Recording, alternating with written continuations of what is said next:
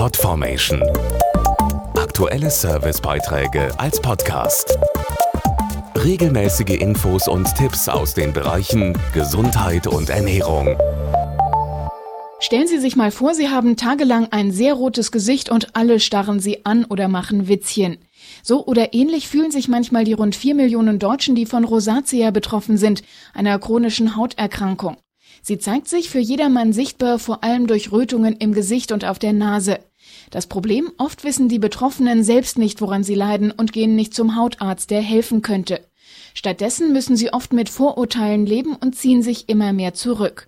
Deshalb soll die Kampagne Aktiv gegen Rosacea für Aufklärung sorgen. Anne Böttger hat Rosacea und beschreibt, wie andere Menschen auf ihre Rötungen im Gesicht reagieren. Meine Haut sah rot aus wie eine Tomate und brannte wie Feuer. Fremde haben mich angesprochen auf der Straße und nach meinen Rötungen gefragt.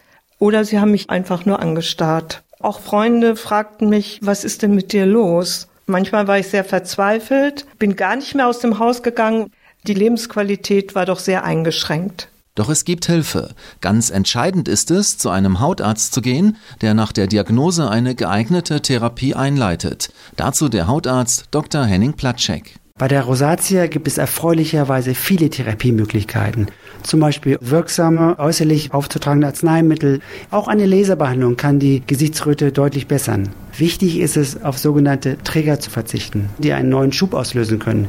Neben der Sonne gehören Alkohol und emotionaler Stress dazu. Der Patientin Anne Böttger geht es heute wieder gut. Sie fand Hilfe bei ihrem Hautarzt. Mir hat die Therapie sehr gut geholfen.